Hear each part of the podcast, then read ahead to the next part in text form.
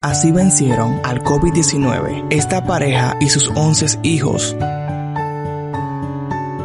Un matrimonio residente en la ciudad española de Valladolid y sus 11 hijos se recuperaron satisfactoriamente del COVID-19. Uno a uno se contagiaron, por lo que incluso enfermos debían cuidarse entre todos. Ahora está más junto que nunca. Irene, la madre fue la primera en enfermar y luego el padre José María.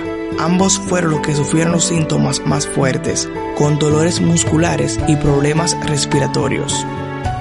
Mi mujer enfermó unos días antes que yo. Ella iba por delante. Empezó mi mujer, que fue la que contagió primero y la que se hizo la prueba y, dio positivo y a partir de ahí pues eh, fuimos cayendo todos poco a poco, ¿no? Yo iba viendo lo que a mí me iba a pasar, entonces coincidía que siempre que ella estaba muy mal, yo estaba un poquito mejor y al revés, contó José María.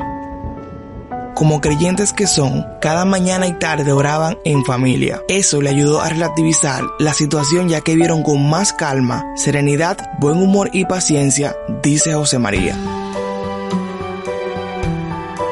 El momento más difícil fue cuando José María presentaba deficiencias en su respiración, mientras que Irene, también en medio de su enfermedad, hacía un esfuerzo doble por atender a los niños. Tienes un niño vomitando.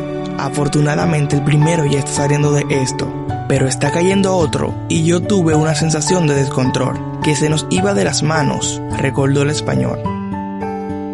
Esta situación les recordó el valor de la familia ya que otros seres queridos les dejaban comida en la puerta para que pudieran alimentarse.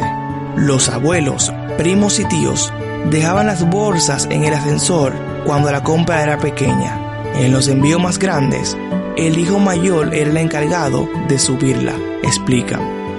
Mientras tanto, en casa, los hijos mayores fueron de gran ayuda. Cuando ni José María ni Irene lograban levantarse, debían encargarse del resto de sus hermanos y establecer el orden en el hogar.